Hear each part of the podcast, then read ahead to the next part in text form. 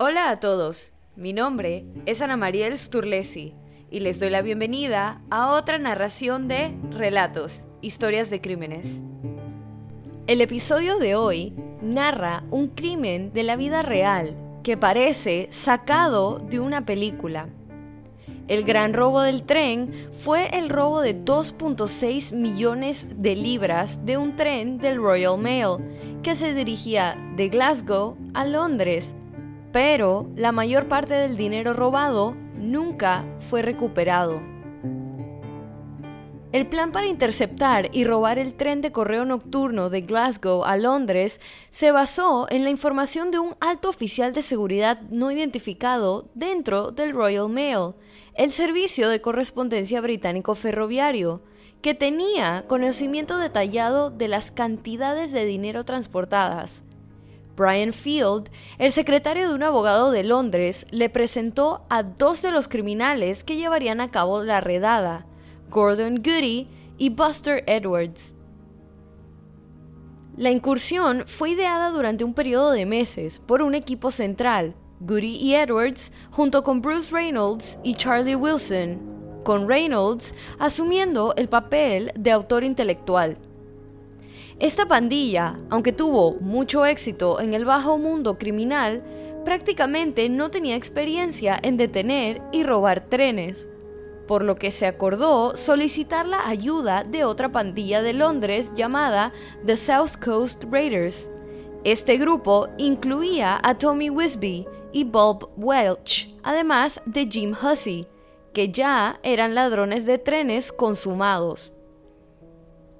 Este grupo también incluía a Roger Cordry, un hombre que era un especialista en este campo y sabía cómo manipular las señales al costado de la vía para detener el tren. A medida que la organización evolucionó, se agregaron otros asociados, incluido Ronnie Biggs, un hombre que Reynolds había conocido anteriormente en la cárcel. La pandilla que participó en el allanamiento estaba compuesta por un total de 16 hombres. A las 18 y 50 del miércoles 7 de agosto de 1963, el tren de la oficina de correos partió de la estación central de Glasgow con destino a la estación de Euston en Londres. Estaba previsto que llegara a Euston a las 4 de la mañana siguiente. El tren constaba de 12 vagones y transportaba a 72 empleados de correos que clasificaban el correo durante el viaje. El correo se cargó en el tren en Glasgow durante las paradas adicionales en la estación en el camino y desde los puntos de recolección del lado de la línea, donde el personal de la oficina de correos local colgaría sacos de correo en ganchos elevados al lado de la vía que fueron atrapados por redes desplegadas por el personal a bordo. Este proceso de intercambio permitió que el correo se distribuyera localmente sin retrasar el tren con paradas innecesarias. El segundo vagón, detrás de la locomotora, se conocía como el vagón HVP, por su nombre en inglés de High Value Packages, en el que se almacenaban paquetes de alto valor, incluidas grandes cantidades de dinero y correo certificado para su clasificación. Por lo general, el valor del envío rondaba las 300.000 libras esterlinas, pero debido a que el fin de semana anterior había sido un fin de semana festivo en el Reino Unido, el total del día del robo oscilaba entre 2.5 y 3 millones de libras esterlinas, según fuentes, equivale a 56 millones actuales. En 1960, la rama de investigación de la Oficina de Correos recomendó la instalación de alarmas en todos los vagones HVP. Esta recomendación se implementó en 1961, pero los vagones HVP sin alarmas se mantuvieron en reserva para agosto de 1963, tres de estos vagones estaban equipados con alarmas, rejas en las ventanas y cerrojos, además de pestillos en las puertas. Pero en el momento del robo, estos vagones estaban fuera de servicio, por lo que se tuvo que utilizar un vagón de reserva sin estas características. También se consideró la instalación de radios, pero se consideró que eran demasiado costosos y la medida al final no fue implementada.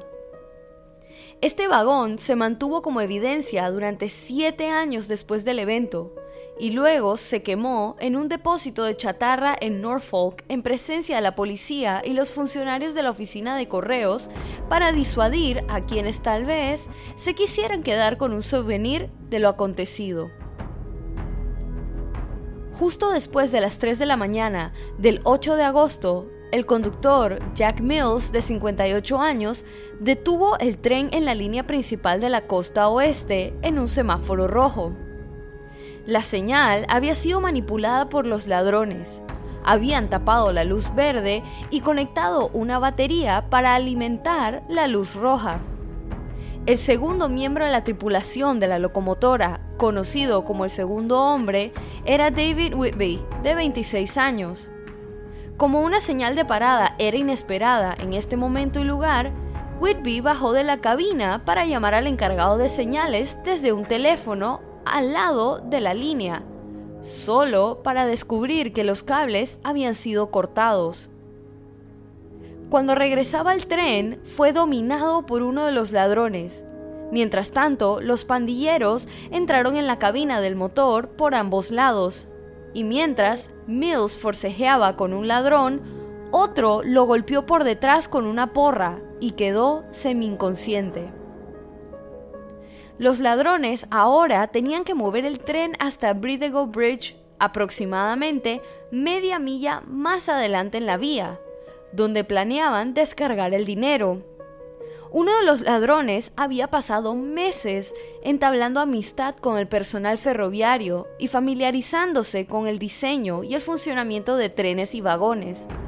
Sin embargo, finalmente se decidió que sería mejor utilizar un maquinista experimentado para mover la locomotora y los dos primeros vagones desde las señales hasta el puente después de desacoplar los vagones que contenían el resto de los clasificadores y el correo ordinario.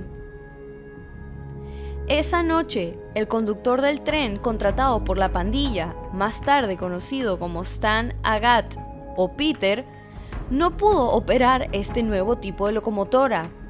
Aunque había conducido trenes durante muchos años, para entonces estaba jubilado y solo tenía experiencia en maniobras de locomotoras en la región sur.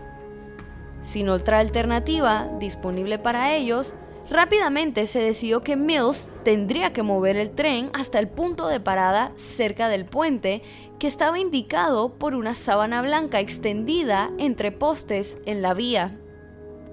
La única tarea de Biggs era supervisar la participación de Agat en el robo. Y cuando se hizo evidente que éste no iba a poder conducir el tren, Biggs y él fueron enviados al camión que esperaba para ayudar a cargar las bolsas de correo. El tren se detuvo en Bridgeo Bridge y la fuerza de asalto de los ladrones atacó al vagón de paquetes de alto valor. Una vez que los ladrones entraron en el vagón, el personal no pudo oponer una resistencia efectiva y no había ningún oficial de policía o guardia de seguridad a bordo para ayudarlos. Se obligó al personal a tumbarse boca abajo en el suelo, en un rincón del vagón. Luego llevaron a Mills y Whitby al carruaje, los esposaron y los colocaron junto al personal.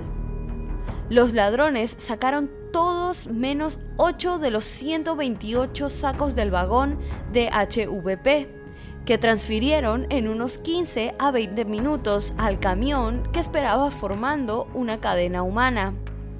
La pandilla partió en el camión unos 30 minutos después de que comenzara el robo, y en un esfuerzo por engañar a los posibles testigos, utilizaron dos vehículos Land Rover, ambos con las mismas placas de matrícula.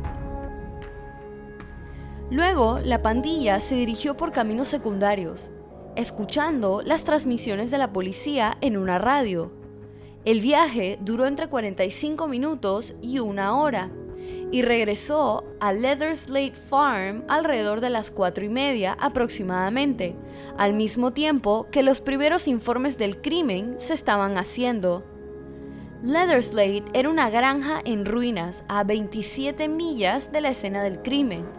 Había sido comprada dos meses antes del robo como su escondite. En la granja contaron las ganancias y las dividieron en 16 acciones completas y varias sumas de dinero más pequeñas destinadas a los asociados de la pandilla. Las cantidades precisas de la división difieren según la fuente, pero las acciones completas llegaron aproximadamente a 150 mil cada una, equivalente a 3 millones en la actualidad. Al escuchar su radio sintonizada por la policía, la pandilla se enteró de que la policía había calculado que se habían escondido dentro de un radio de 50 kilómetros de la escena del crimen, en un lugar para dispersarse con su botín. Esta declaración se basó en la información proporcionada por un testigo en la escena del crimen, quien afirmó que un pandillero les había dicho a los empleados de correos que no se movieran durante media hora. La prensa interpretó esta información como un viaje de 50 kilómetros o media hora. La pandilla se dio cuenta de que la policía estaba usando una táctica de arrastre y con la ayuda del público probablemente descubriría la granja mucho antes de lo que se había previsto originalmente. En consecuencia, el plan de salida de la finca se adelantó al viernes, originalmente siendo un domingo. El crimen se cometió el jueves. Los vehículos que habían conducido a la finca ya no se podían utilizar porque habían sido vistos por el personal del tren. Brian Field vino a la granja el jueves para recoger su parte del botín y llevar a Roy James a Londres para encontrar un vehículo extra. Bruce Reynolds y John Daly recogieron camionetas, una para Jimmy White y la otra para Reynolds, Daly, Biggs y el maquinista de reemplazo. Field, su esposa Karen y su socio Mark trajeron las camionetas y llevaron al resto de la pandilla a la casa de Field para recuperarse. Field había hecho arreglos para llevar a cabo una limpieza integral e incendiar la granja después de que los ladrones se fueran a pesar de que los ladrones ya habían pasado mucho tiempo limpiando el lugar para que no quedaran huellas. Sin embargo, el lunes, cuando Charlie Wilson llamó a Brian Field para verificar si la granja había sido limpiada, no creyó en las garantías de Field. Convocó una reunión con Edwards y Reynolds, Daly y James y acordaron que necesitaban estar seguros. Llamaron a Field a una reunión el martes, donde se vio obligado a admitir que no había incendiado la granja. Explicó que el tipo al que le había pagado para quemar la granja se había escapado. Wilson habría matado a Field allí mismo, pero los demás lo retuvieron. Sin embargo, cuando estuvieron listos para regresar a la granja, se enteraron de que la policía había encontrado el escondite. A pesar del gran avance del descubrimiento de la granja, la información no iba bien. El avance se produjo cuando el detective superintendente en jefe Millen, quien estaba a cargo de la investigación en ese momento, se reunió con un distinguido abogado en una sala de fumadores de un exclusivo club del West End, quien le dijo que alguien estaba dispuesto a informar sobre la pandilla. El proceso de hablar con el informante estuvo a cargo de Millen, quien nunca divulgó la identidad del informante a los detectives a su cargo. El informante había sido encarcelado en una prisión provisional justo antes del robo del tren y esperaba obtener la libertad condicional y otros favores a cambio de hablar. Claramente no conocía todos los nombres a la perfección, y un segundo informante, una mujer, pudo llenar los vacíos. Millen dijo en su libro, especialista en delincuencia, el avance con el delatador se produjo en un momento en el que mis colegas y yo estábamos en un estado de frustración que casi se acercaba a la desesperación. Este proceso los vio obtener 18 nombres para pasarlos a los detectives para que coincidan con la lista que se ha estado preparando a partir de las huellas dactilares recopiladas en la granja. Millen decidió publicar fotos de los hombres buscados, a pesar de las fuertes protestas, ya que esto resultó en que la mayoría de los ladrones se escondieran.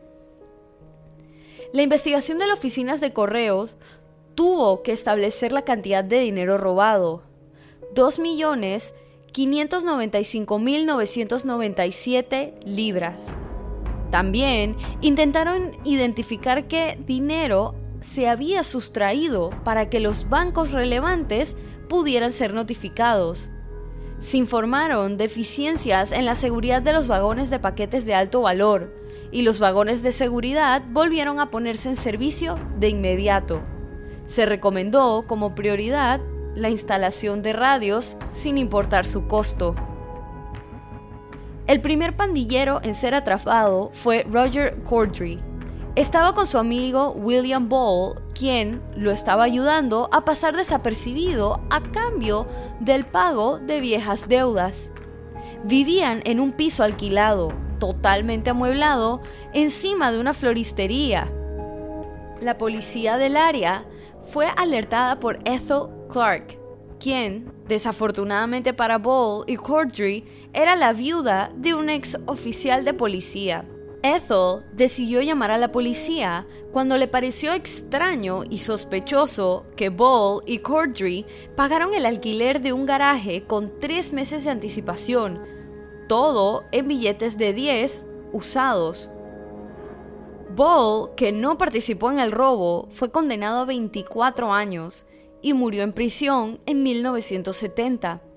La policía reconoció más tarde que fue víctima de un error judicial. Después de este, siguieron otros arrestos. Ocho de los pandilleros y varios asociados fueron capturados.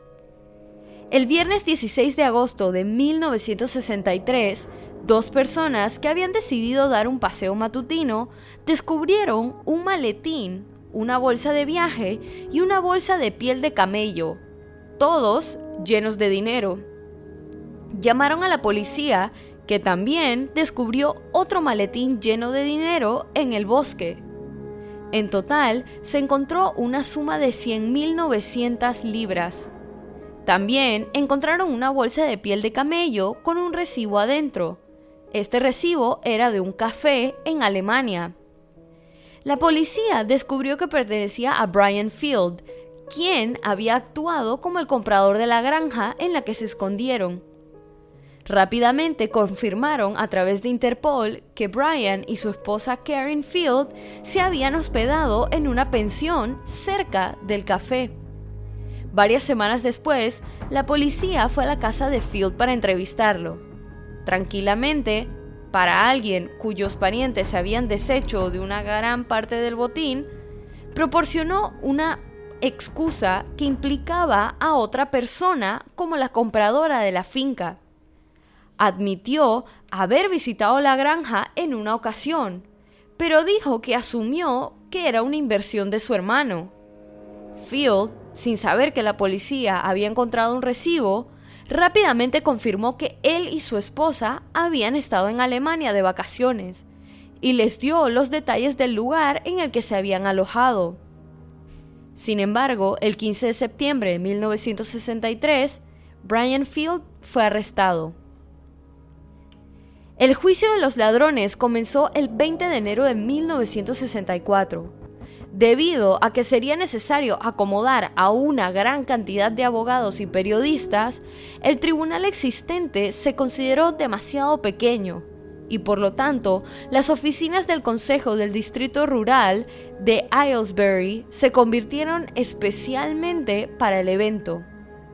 Los acusados fueron llevados al tribunal todos los días desde la prisión en una camioneta compartimentada, fuera de la vista de la gran multitud de espectadores. El juicio, que duró 51 días, constó de 113 objetos expuestos y 240 testigos. El 15 de abril de 1964, el proceso terminó con la calificación del juez del robo como un crimen de sórdida violencia, inspirado en una gran codicia, y dictando sentencias de 30 años de prisión para siete de los atracadores. Los 11 hombres sentenciados se sintieron agraviados por las sentencias dictadas, en particular Bill Ball, quien murió en prisión, y Lenny Field, quienes luego fueron declarados no culpables de los cargos en su contra. Los otros hombres resentían lo que consideraban la excesiva duración de las sentencias, que eran más largas que las dictadas a muchos asesinos o atracadores a mano armada. Los ladrones de trenes, que fueron condenados más tarde y por diferentes jueces, recibieron penas más cortas. La severidad de las sentencias causó cierta sorpresa. Cuando el autor intelectual Bruce Reynolds fue arrestado en 1968, supuestamente le dijo al oficial que lo arrestó, Tommy Butler, que esas sentencias habían tenido un efecto perjudicial. Según él, habían incitado a los delincuentes a llevar armas con ellos cuando se disponían a robar. El 12 de agosto de 1964, Charles Frederick Wilson escapó de la prisión de Winston Green en Birmingham en menos de tres minutos y se consideró que la fuga no tenía precedentes en el sentido de que un equipo de tres hombres había irrumpido en la prisión para sacarlo. Su equipo de escape nunca fue atrapado y el líder, apodado Frenchy, había desaparecido de la escena criminal de Londres a fines de la década de 1960. Dos semanas después de su fuga, Wilson estaba en París para someterse a una cirugía plástica. En noviembre de 1965, Wilson estaba en la Ciudad de México, visitando a sus viejos amigos Bruce Reynolds y Buster Edwards.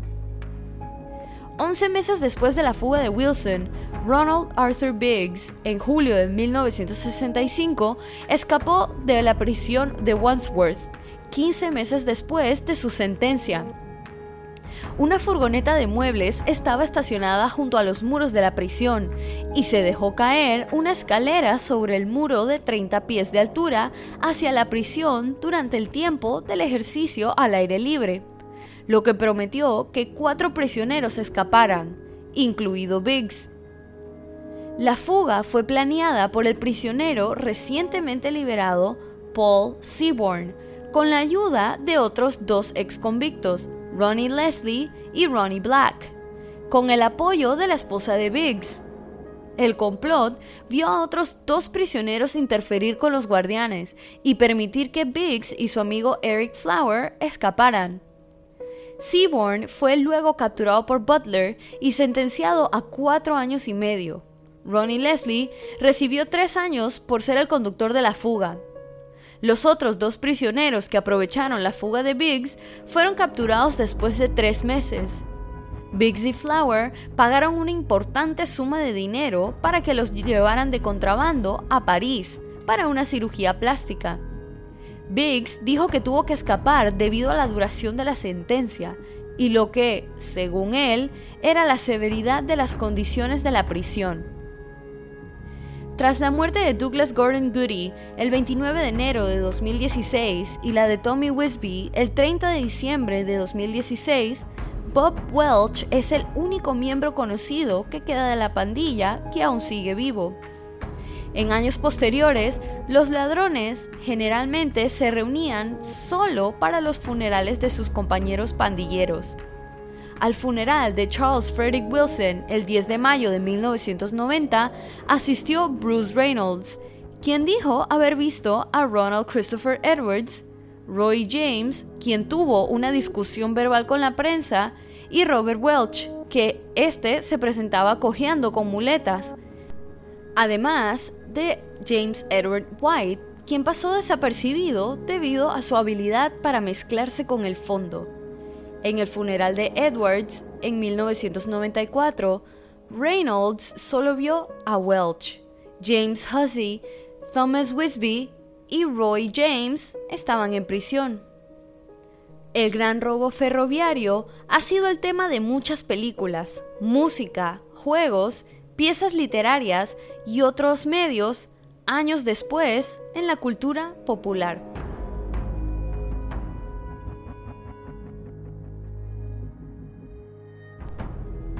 Y así culmina este episodio de Relatos, historias de crímenes. Recuerden pasar por la cuenta de Instagram y dejar su opinión de este caso. La cuenta es Relatos en Podcast y la pueden encontrar en la descripción de este episodio. Si te gustó este relato, suscríbete o síguenos en la plataforma de tu preferencia que utilices para escuchar los episodios. Y no dudes en dejar una calificación y comentarios. Mi nombre es Ana Mariel Sturlesi y muchas gracias por acompañarme en esta narración nuevamente y bienvenido si es tu primera. Nos vemos la otra semana para otra narración de Relatos, Historias de Crímenes.